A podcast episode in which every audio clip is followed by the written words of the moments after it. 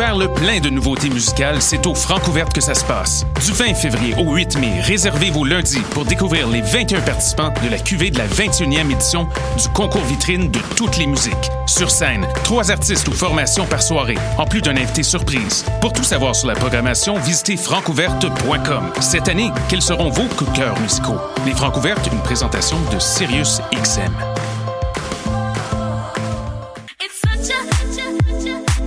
60 minutes de bonheur et de pas de danse.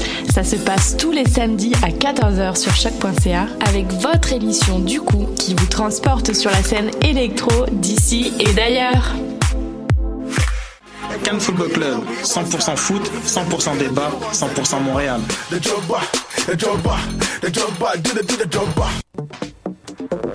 Vous en avez assez de faire des photos moches? Écoutez Objectif numérique où on vous donne des conseils, on teste des produits, on vous tient au courant des dernières nouvelles en matière de photographie et on vous suggère des sites ou des photographes à suivre. Tous les samedis, 13h. Voyage au bout de la nuit, c'est ton émission d'ambiance nocturne sur le Nightlife Underground montréalais. Découvertes musicales, chroniques culturelles et idées de sortie pour divertir tes nuits urbaines. Voyage au bout de la nuit, c'est l'émission nocturne de choc.ca. j'ai un plan pour voir et écouter des shows gratuitement toutes les semaines. Le studio, c'est le podcast live de choc.ca. Toutes les semaines, retrouvez le meilleur de l'alternative musicale québécoise pour une session live et une entrevue. Vous pourrez suivre l'émission tous les mardis à 17h30 en vidéo direct sur le Facebook de choc.ca et en audio sur le site internet de la station. Et si vous avez manqué l'émission, pas de problème, retrouvez le studio sur nos plateformes podcast et en vidéo sur YouTube. Musique.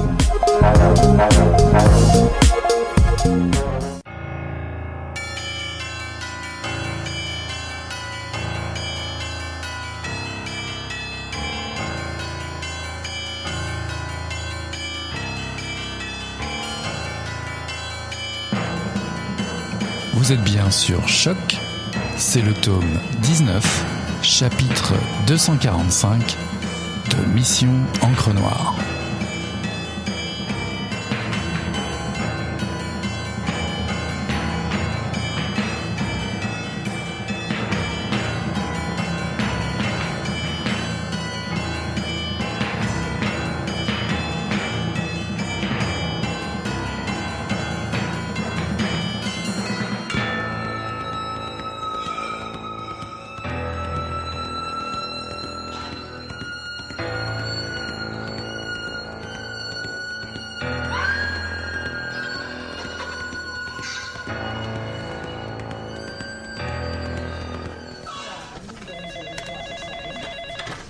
Martin mange comme une mouette, vraiment.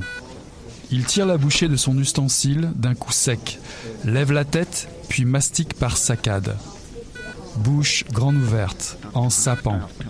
C'est par petits mouvements avant-arrière du cou, la tête en l'air et la pomme d'Adam saillante, que les aliments finissent par tomber dans le trou. Non, en fait, il mâche plutôt comme un chameau. Il rumine. Longtemps. La mâchoire du bas faisant l'aller-retour de gauche à droite en diagonale. Oui, c'est ça, un chameau.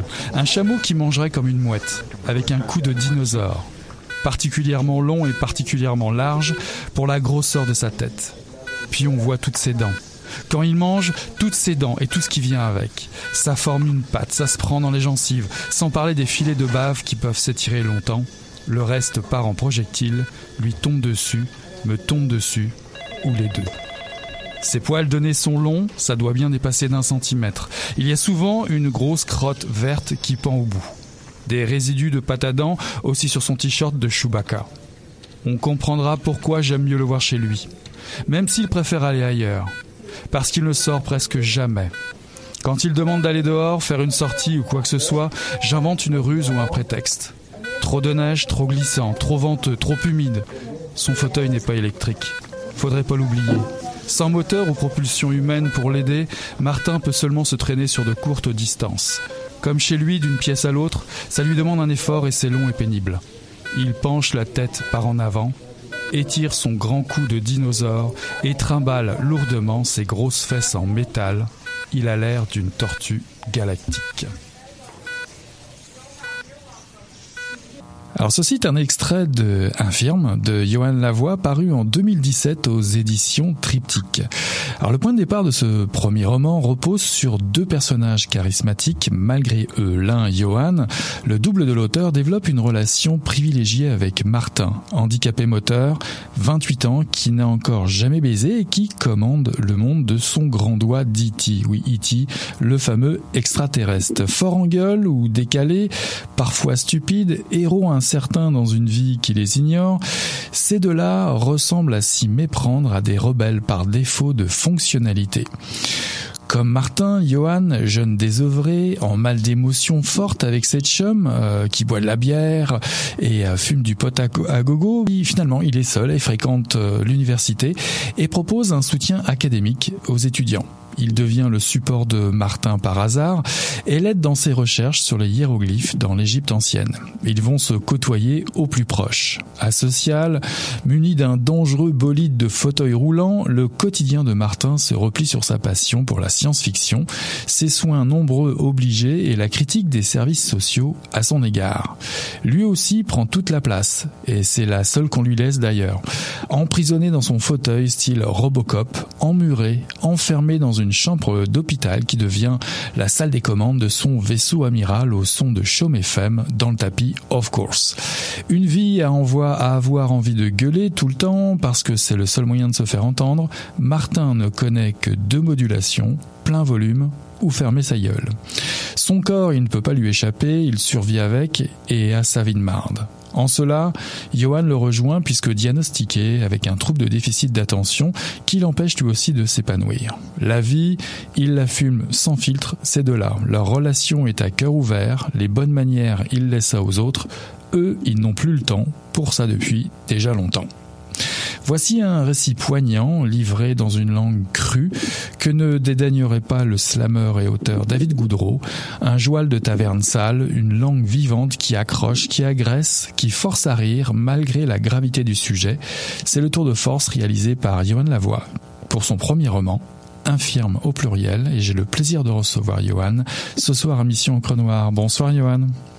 Salut, salut. Ça va bien. Écoute, je disais infirme au pluriel, et puis c'est pas par hasard, ça a une grande signification dans, dans, dans ton premier roman. Une, une, grande, pardon, une grande quoi? Une grande signification dans ton premier roman. Oui, l'infirme au pluriel, euh, oui, bien sûr, bien sûr. Il y a, il y a, il, c'est de plus d'un infirme dont il est question. Alors c'est ton premier roman, tu, on va en savoir un petit peu plus sur toi. Tu vis à Montréal, tu as étudié à l'UCAM en lettres, hein, je crois. Oui. Euh, Est-ce que c'est une porte euh, évidente, ça, les lettres, pour devenir écrivain? C'est une porte évidente. Euh, je sais pas, pour moi, ça l'a été en tout cas. Euh, ça, ça m'a permis euh, vraiment de me coller à, au travail d'écriture parce que il y a beaucoup de profs qui sont écrivains, pour pas dire la, la, la plupart. Euh, puis donc ouais c'est ça. Moi pour moi ça m'a vraiment ça m'a vraiment beaucoup aidé surtout à me trouver une une, une structure et un euh, surtout une discipline de travail. Et euh, tu abordes finalement ce premier roman euh, par euh, un roman, un thème pas facile du tout, parce que finalement tu vas aborder le, le, le TDAH, si tu peux oui. nous, nous, nous, en parler un petit peu, puis aussi le cas d'un personnage Martin qui est qui est atteint d'un handicap assez lourd.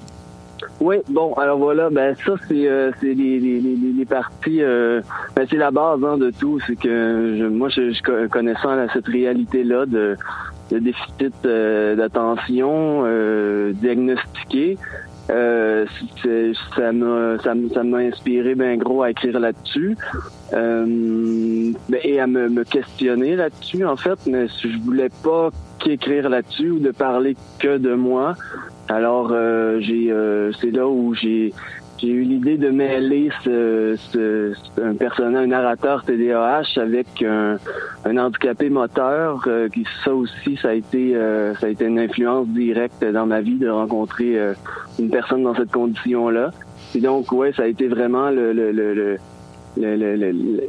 départ de, l'idée puis de, mêler ces deux personnages là je trouvais ça intéressant un qui est handicapé dans, dans, sa tête et l'autre euh, et l'autre dans, dans, son corps Alors, ce sont deux sujets qui sont pas, sont pas forcément faciles à traiter. Pourquoi avoir choisi le, roman finalement et pourquoi pas un essai? Oh, parce que je suis piètre essayiste, c'est pas même. Hein?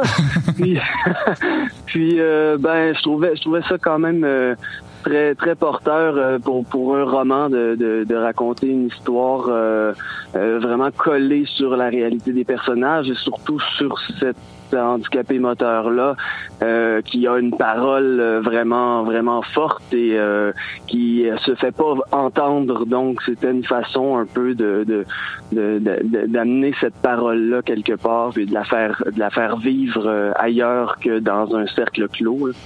Alors comment avez-vous procédé pour créer vos personnages Martin et Johan en particulier les, les deux personnages principaux?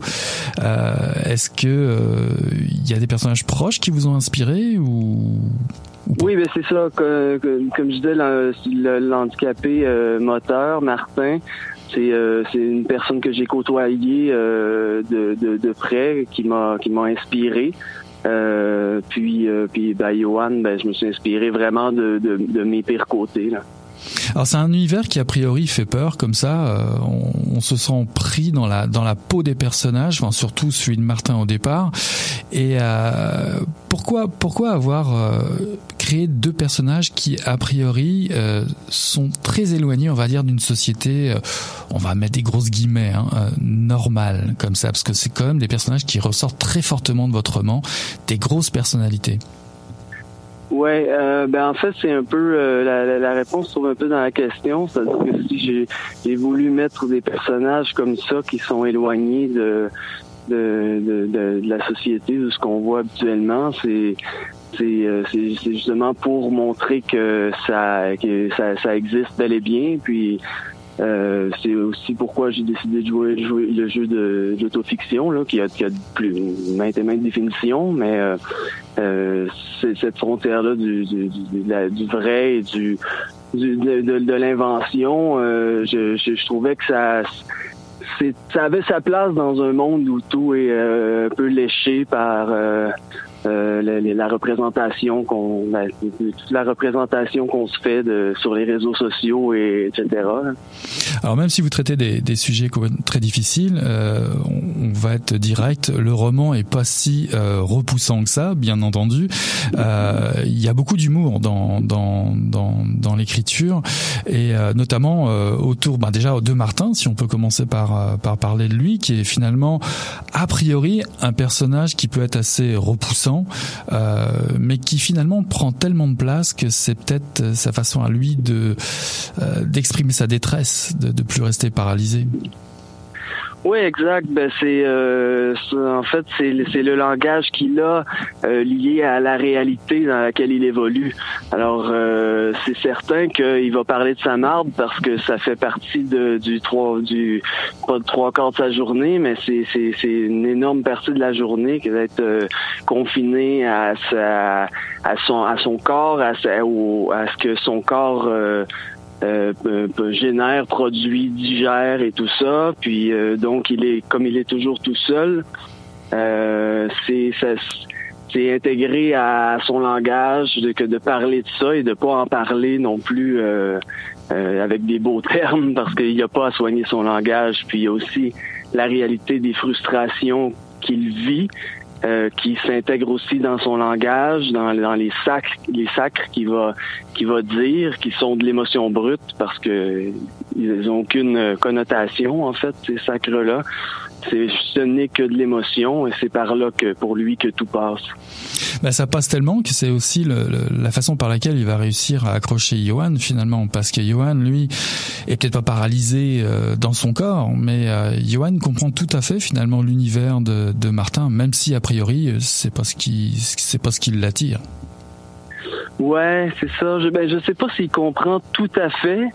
Mais en même temps, faut pas oublier qu'il est, c'est pas une relation d'amitié qui se bâtit comme ça euh, euh, gratuitement. Puis je sais même pas si on peut parler d'amitié, mais c'est, c'est, une relation un peu euh, forcée, où où le, narrateur se retrouve à écrire, euh, pas à écrire, mais plutôt à, ben oui, à écrire pour lui, pour pour Martin, à travailler pour lui. Donc il est payé, il, reçoit de l'argent en retour. Alors euh, je, je, sais pas si je pourrais pas dire qu'il qu'il comprend. Euh, qu'il comprend, mais en tout cas, il, ouais, c'est ça. Il, a à, vivre avec lui, puis c'est certain qu'il y a des choses à travers ça qu'il va finir par comprendre, qu'il transmet dans la narration, mais, euh, mais ouais, c'est ça.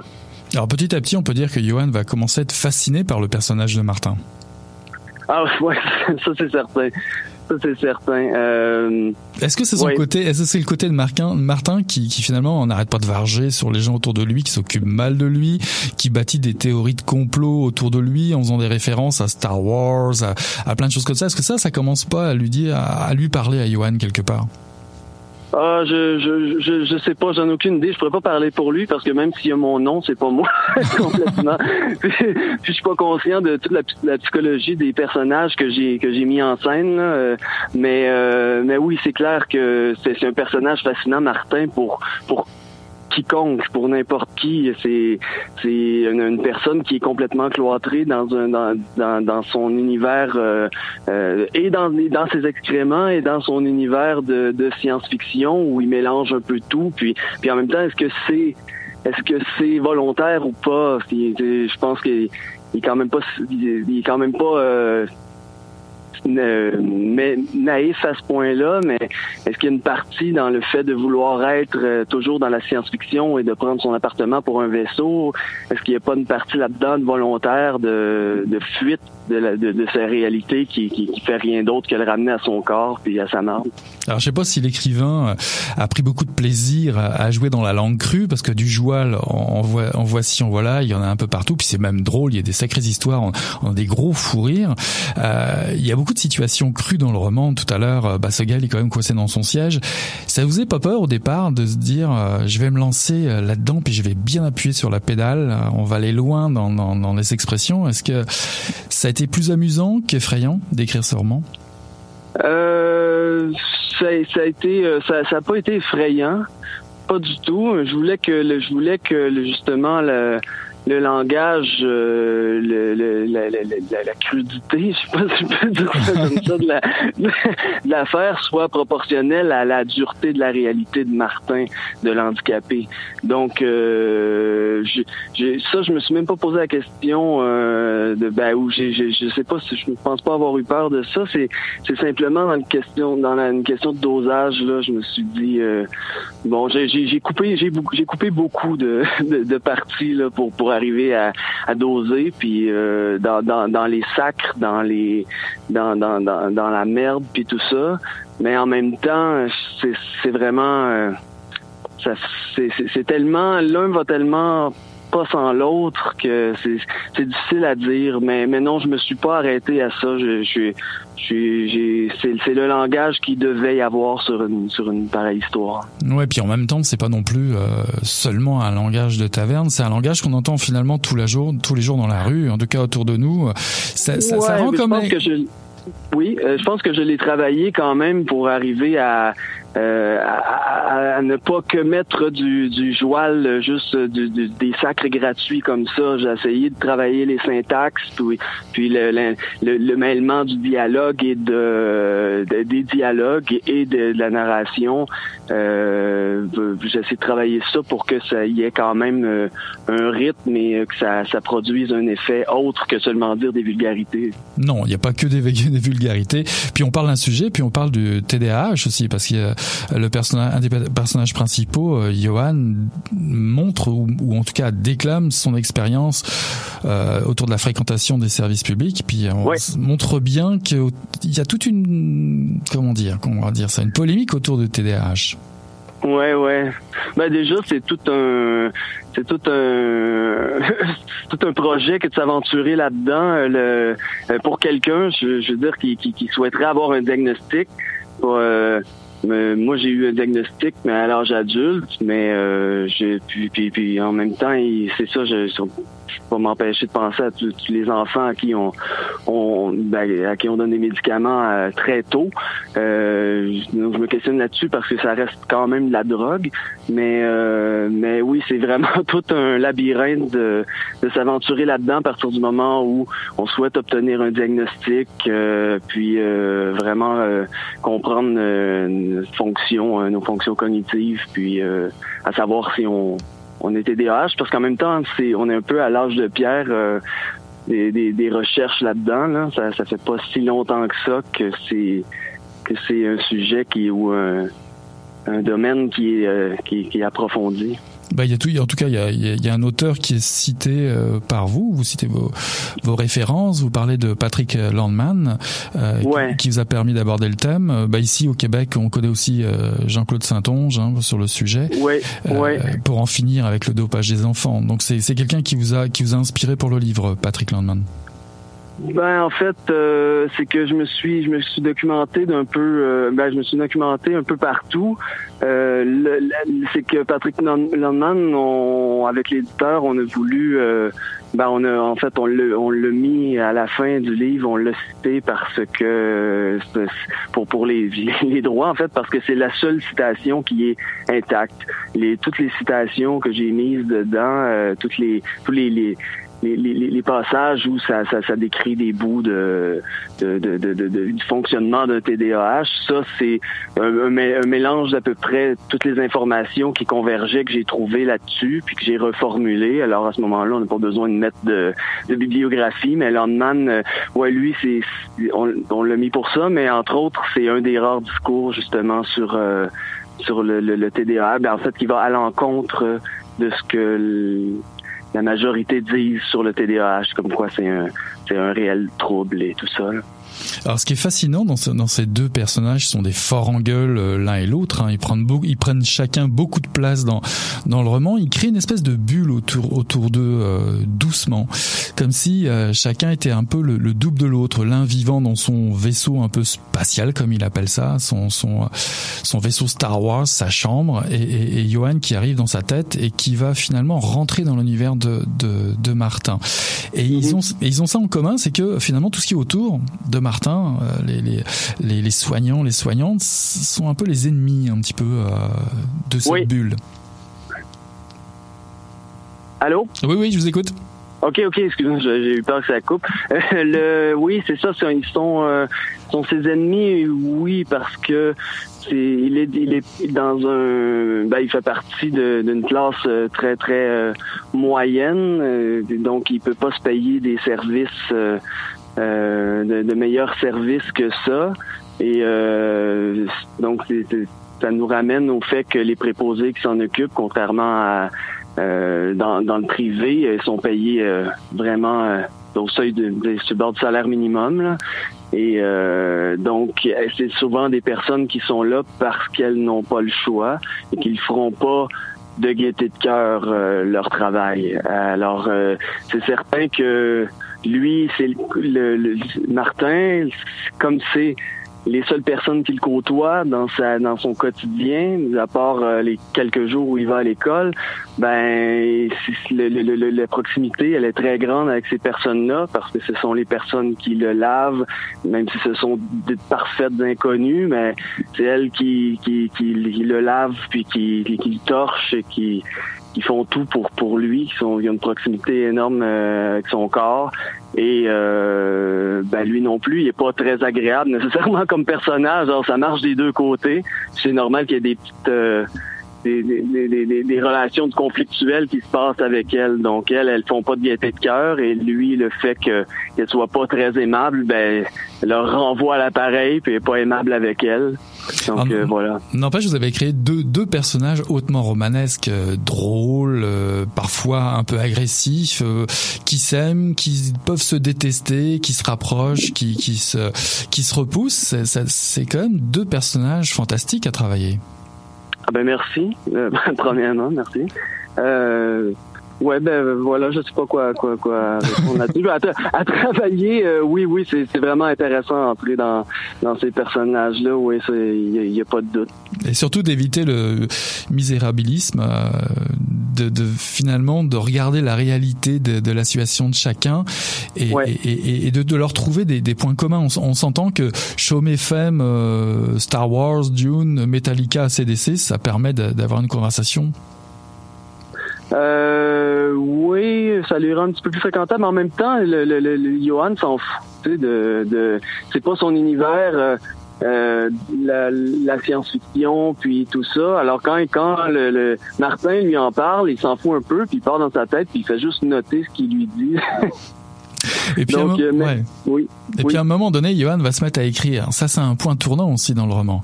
Euh, qu'est-ce qui, qu'est-ce qui pousse euh, Johan finalement bah, Il écrit peut-être sur sa, sa situation à lui, mais à un moment donné, il va, il va être amené à écrire sur Martin. Pourquoi?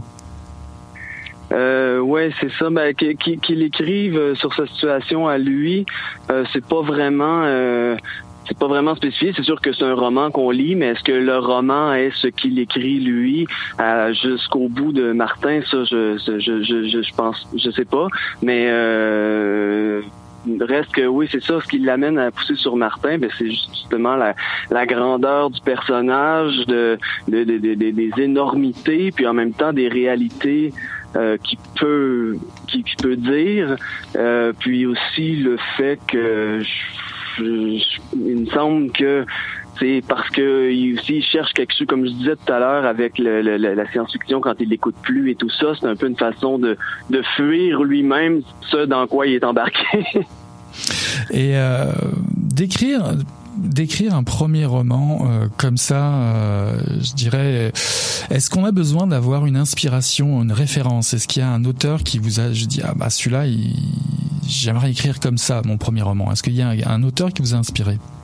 Euh, non, pas en particulier, mais euh, ben, je veux dire, j'ai, j'ai maintes influences, là, mais pas en particulier, mais pour une histoire comme ça, euh, ça, ça revient aussi à, euh, j'avais récupéré l'idée l'heure pendant que tu parlais euh, sur euh, sur le, le, le, fait que du, du misérabilisme tout ça. Je je voulais pas tomber là-dedans puis je trouvais que c'était ce qui était le, le, plus dur à faire d'à la fois ne pas tomber dans dans dans, dans ce, cette espèce de, de pitié là envers le, perso le, personnage de l'handicapé et aussi de de pas être trop dur non plus parce que le narrateur, il est pas sympathique à son égard.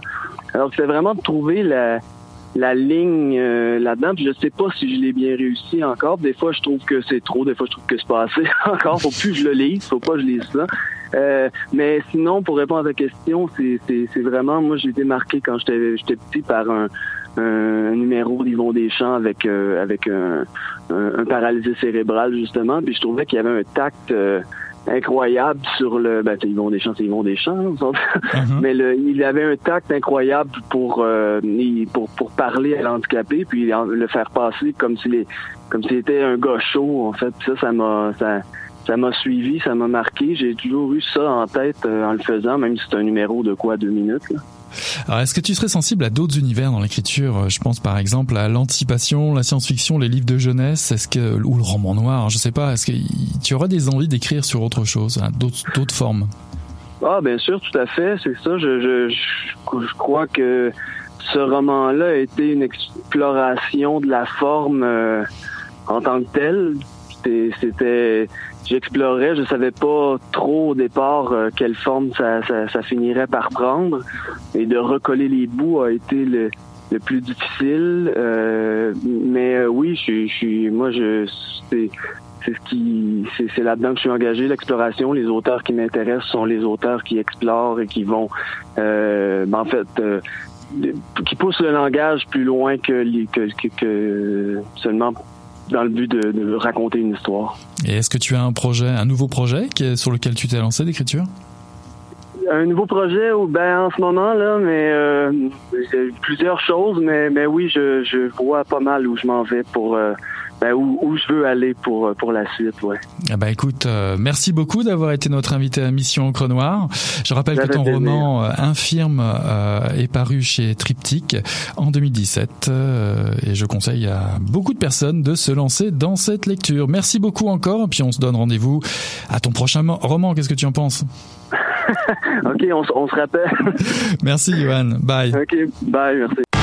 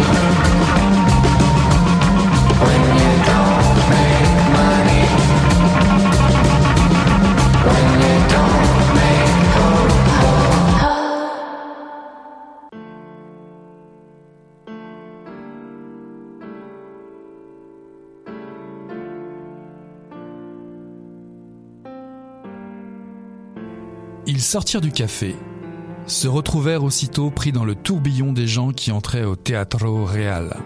Une fois dans le hall, Adam l'aida à retirer son manteau avec une attention galante. Soledad salua deux ou trois personnes en passant et s'arrêta pour parler un instant avec Anishu Arabari et Alberto Corazon, une commissaire d'exposition et un célèbre artiste plasticien qu'elle connaissait de ses années à Triangulo. Elle leur présenta Adam et vit le regard appréciateur qu'Aranbari lui lança. En réalité, tout le monde le regardait. Presque toutes les femmes et pas mal d'hommes. Soledad se rengorgea d'orgueil. Elle se sentait comme Cendrillon lorsqu'elle est choisie par le prince au soir du grand bal. Elle. Elle qui était presque toujours seule, car les relations avec des hommes mariés sont clandestines. Elle faisait maintenant partie du très vaste univers des couples. Et quel compagnon que le sien. Il était incroyablement beau, le plan se déroulait très bien. Dommage que bien qu'en guettant discrètement, elle ne parvienne pas à voir Mario nulle part. Le premier acte et le premier entracte s'écoulèrent sans nouveauté, Adam jouant son rôle à la perfection. À l'acte 2, cependant, elle dut lui donner un coup de coude parce qu'il s'endormait. Le garçon se troubla comiquement et joignit ses mains pour demander pardon. Malgré ses airs de musicien soliste, Wagner ne devait pas beaucoup lui plaire. Le dernier entracte arriva et elle ne vit pas davantage Mario. Le gigolo s'excusa. Pardon pour avant, j'ai presque pas dormi. Ce n'est pas grave. Tu as fait la bringue hier soir? Dit Soledad sans cesser de surveiller le hall, et elle regretta aussitôt sa question. Comme si elle en avait quelque chose à faire qu'il ne sorte ou pas. Non, je me suis levé très tôt parce que je devais travailler. Un autre type de travail, pas celui-là.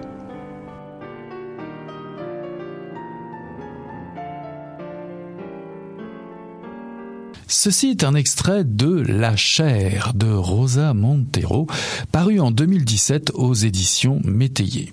Plus récemment, je vous ai déjà présenté l'idée de ne plus jamais te revoir de cette même auteure, Rosa Montero. Nous avions déjà noté qu'elle portait une attention particulière aux mots qui guérissent, à ces mots qui rendent hommage aux écrivains et artistes qu'elle aime et que parfois elle côtoie également. Nous retrouvons avec délectation, oui, je l'avoue, je suis devenu accro, nous retrouvons donc cette fluidité, ce bricolage intime de soi qui brode un portrait tendre et cruel du monde dans lequel on vit. La chair, parue aux éditions Métayer, c'est l'histoire de Soledad, solitude en espagnol. Soledad qui est une séductrice invétérée. L'amour l'empoisonne, la chair tyrannique l'a servie. Elle a réussi dans la vie, elle est commissaire des expositions pour la Bibliothèque nationale de Madrid, pour laquelle elle prépare une exposition sur les écrivains maudits. Ses 60 ans lui pèsent, sa vie lui pèse, son corps se détériore, elle le sent, elle vit seule, elle n'a pas d'enfant. C'est le moment où son amant Mario la quitte pour faire un enfant avec sa jeune épouse. Folle de rage et poussée par un orgueil surdimensionné, Soledad décide de faire appel au service d'un splendide gigolo qu'elle paie une fortune pour l'accompagner à l'opéra et rendre jaloux le futur père. Le plan se déroule à merveille, si ce n'est un contretemps des plus inédits qui va assombrir dangereusement l'horizon de Soledad. La chair, roman sur l'autre, roman de soi, Rosa Montero n'hésite pas, une fois encore, à se mettre dans l'eau chaude. Elle livre ses questionnements sur le passage du temps, la peur de la mort, l'échec et l'espoir, du besoin d'aimer et l'heureuse tyrannie du sexe. L'auteur va même jusque mettre en scène ses propres connaissances dans leur vrai rôle, dans la vraie vie, elle apparaît d'ailleurs elle-même, jeune journaliste, en entrevue avec Soledad, son personnage principal. Adam, goûtez ici euh, l'ironie, l'ironie du prénom, est le fruit défendu de la tentation. Adam est l'homme sexe, l'homme désir, le côté lumineux et obscur de Soledad. Adam est le révélateur du questionnement identitaire de Soledad. Cette heureuse rencontre, tarifée certes, va la bousculer, la rendre fébrile, lui révéler un vertige des plus savoureux, tromper la vie, juste un instant seulement, dans l'arôme puissant de la chair.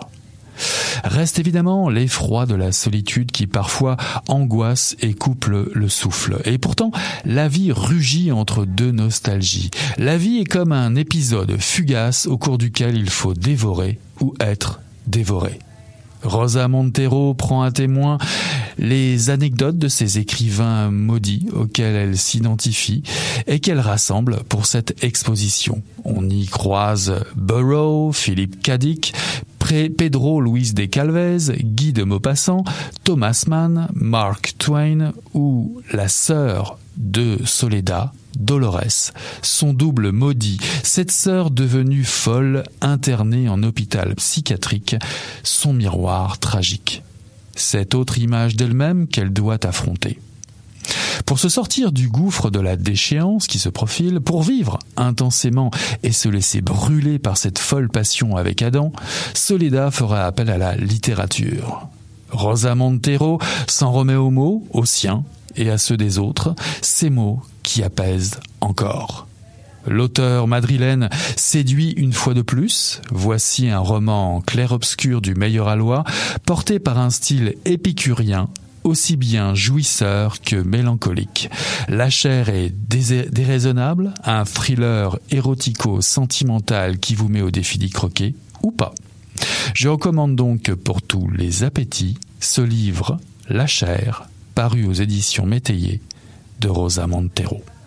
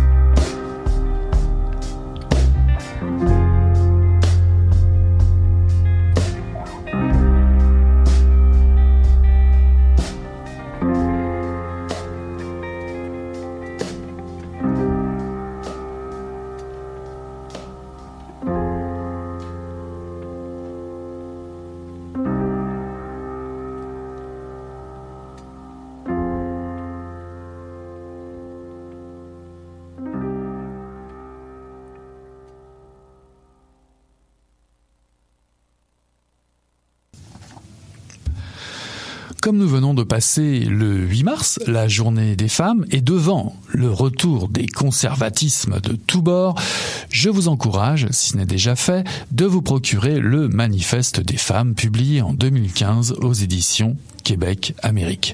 Un bon moyen de passer le balai devant sa propre porte et de remettre certaines idées préconçues à la bonne place. Une société plus égalitaire, une société plus humaniste et féministe, c'est le défi que nous propose de relever ce manifeste fort instructif et inspirant. Vous y retrouverez 16 auteurs décidés à bousculer les statu quo, paralysant, elles et ils proposent de lister les mots et les écarts qui trop souvent gangrènent le mouvement vers une société plus humaine et égalitaire. Une trentaine de pages salutaires à consommer sans modération et à porter sur soi en toutes circonstances. Le Manifeste des femmes pour passer de la colère au pouvoir, paru en 2015 chez Québec Amérique. Il n'est jamais trop tard pour prendre le train en route. Pour finir, une bizarrerie. Il ne s'agit pas de littérature, ni de roman, ni d'une encyclopédie, pas vraiment un essai non plus. Il s'agit de Serial Crimes avec un K. 317 serial killers, 193 assassins et plus de 5700 meurtres recensés et racontés par le spécialiste français mondial des tueurs en série. Je ne suis pas vraiment un amateur de ce genre d'ouvrage façon police ou détective et autres journaux à grand tirage et à sensation qui font leur chou gras avec ce genre d'infos. Je flaire souvent l'opportunisme dernière un souci euh, d'informer qui sert plus à vendre de la publicité et du papier et à renforcer l'idée que tant que l'ordre et la loi dominent, tout va bien dans la société. Les serial killers sont un phénomène bien réel, bien sûr, un phénomène qui est aussi à la mode depuis plusieurs années par l'intermédiaire de films et de polars bien sanglants. Ce qui ne définit pas forcément la démarche d'une écrivaine ou d'un écrivain lorsqu'il ou elle écrit un polar. Le grand spectacle, puisqu'il s'agit de cela dans bien des cas, ne dure qu'un temps et n'est pas si pertinent, me semble-t-il. Mais ça, c'est un autre sujet. Une fois dit cela, pourquoi présenter ce livre, me direz-vous? En particulier pour la personnalité de son euh, écrivain, de son rédacteur, Stéphane Bourgoin, qui a passé sa vie à enquêter sur les tueurs en série. Le meurtre horrible d'une de ses amies en 1970 par un type qui en a tué une dizaine d'autres a créé une prise de conscience irréversible chez lui. Il se devait d'en savoir plus depuis sa cave, est devenu l'antre de ses réflexions et de ses recherches, et une bibliothèque incontournable sur le crime mondial sous toutes ses formes. Ce serial crimes avec un K est aussi pertinent pour mettre le doigt sur des personnalités cassées, ravagées et absurdes dans bien des cas des hommes et des femmes que l'on cache bien souvent aux yeux de tout le monde, en les réduisant seulement à leur aspect monstrueux et en oubliant d'autres facettes qui les rendent diablement humains. Le livre débute en janvier et s'achève en décembre, et chaque mois marque un reportage sur un certain nombre de serial killers à travers l'histoire. En parallèle à ces études de cas, vous pouvez découvrir des extraits de la presse de l'époque et ainsi que des pratiques judiciaires oubliées aujourd'hui. La réalité dépasse souvent la fiction, dit-on. C'est encore le cas cette fois-ci. Il faut avoir le cœur bien accroché pour lire ces pages d'une réalité confondante. Serial Crimes avec un K est un livre qui regroupe trois ouvrages épuisés depuis longtemps. Almanach du crime et des faits divers, paru chez Marial en 97, le nouvel Almanach du crime et des faits divers en 2001 et Almanach du crime et des faits divers 100% nouveau en 2006, ces deux derniers livres, parus chez Edith Stéphane Bourgoin s'est souvent déplacé aux États-Unis pour interroger des serial killers, plus de 70 au total parmi les plus sauvages et les plus célèbres. Si vous n'avez jamais poussé la curiosité d'en savoir un peu plus euh, sur les noms qui se cachent derrière Ted Bundy, Landru ou le tueur de Boston, c'est l'occasion ou jamais. Serial Crimes avec un K paru chez Grasset en 2017 de Stéphane Bourgoin.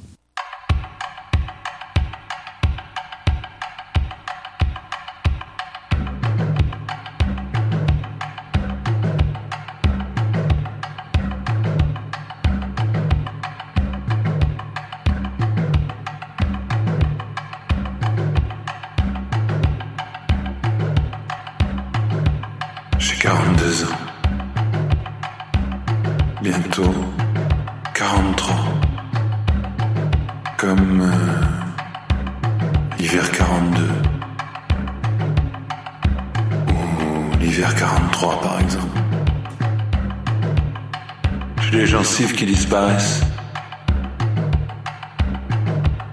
Je suis dans le treizième appartement. Le treizième appartement dans lequel j'aurais vécu. On entend un mec qui doit tondre la pelouse ou, ou nettoyer un mur au karcher, j'en sais rien.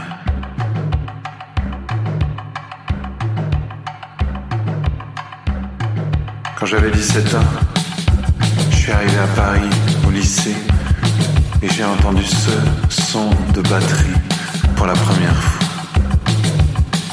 Joy Division, Heart and Soul, Heart and Soul. Comme une fois j'ai écouté ce disque dans les 13 appartements où j'ai vécu Heart and Soul, One will Heart and Soul,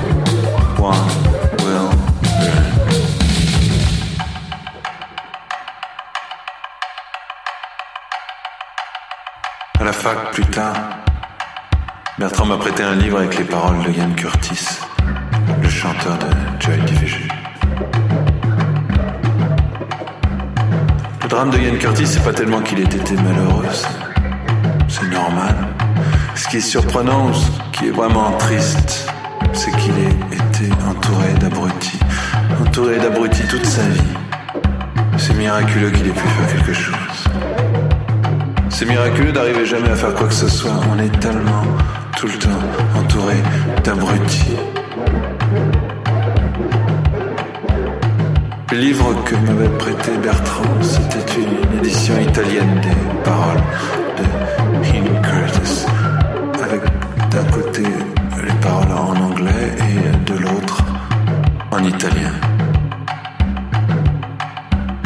Du coup aussi, euh, peut-être à, cause des divisions de la joie et aussi euh, du suicide bien sûr.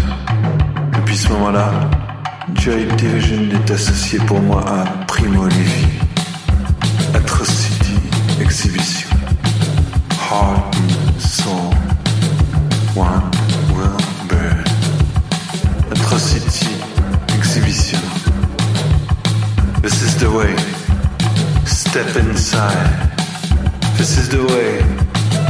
Step inside. This is the way.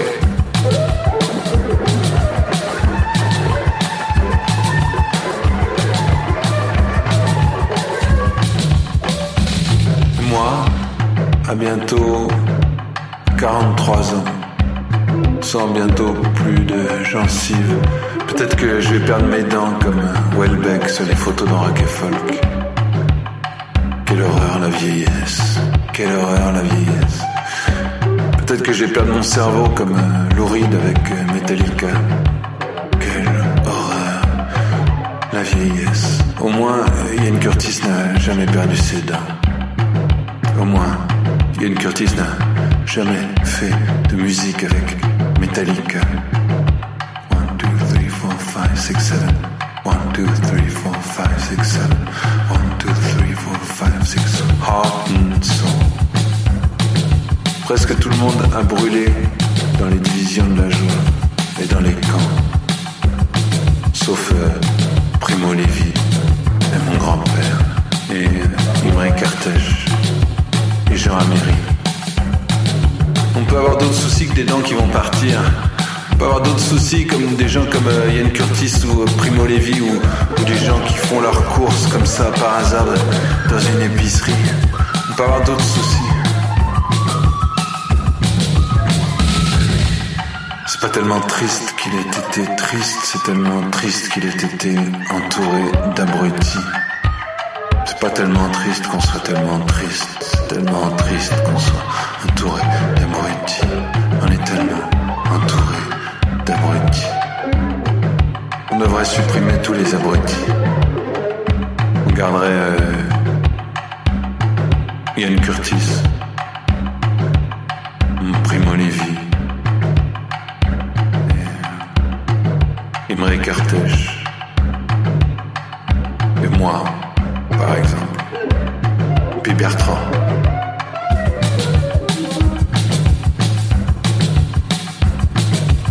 Faudrait que je rende son livre.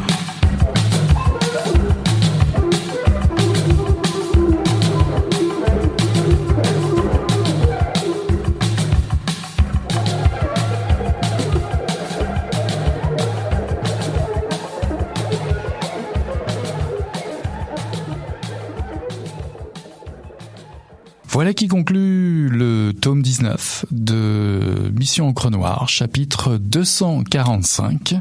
On tourne la page et on se dit à la semaine prochaine.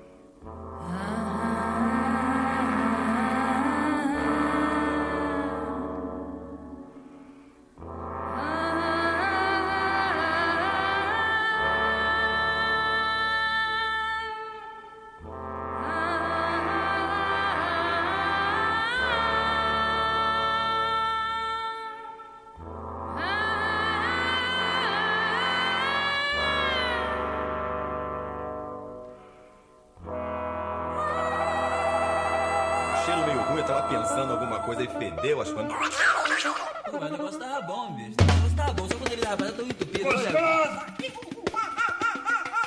Quem diria, hein? Greta Garbo acabou de irajar, hein? É, mas eu tava falando pra você, né? Depois que eu passei a me sentir, aí o negócio ficou diferente.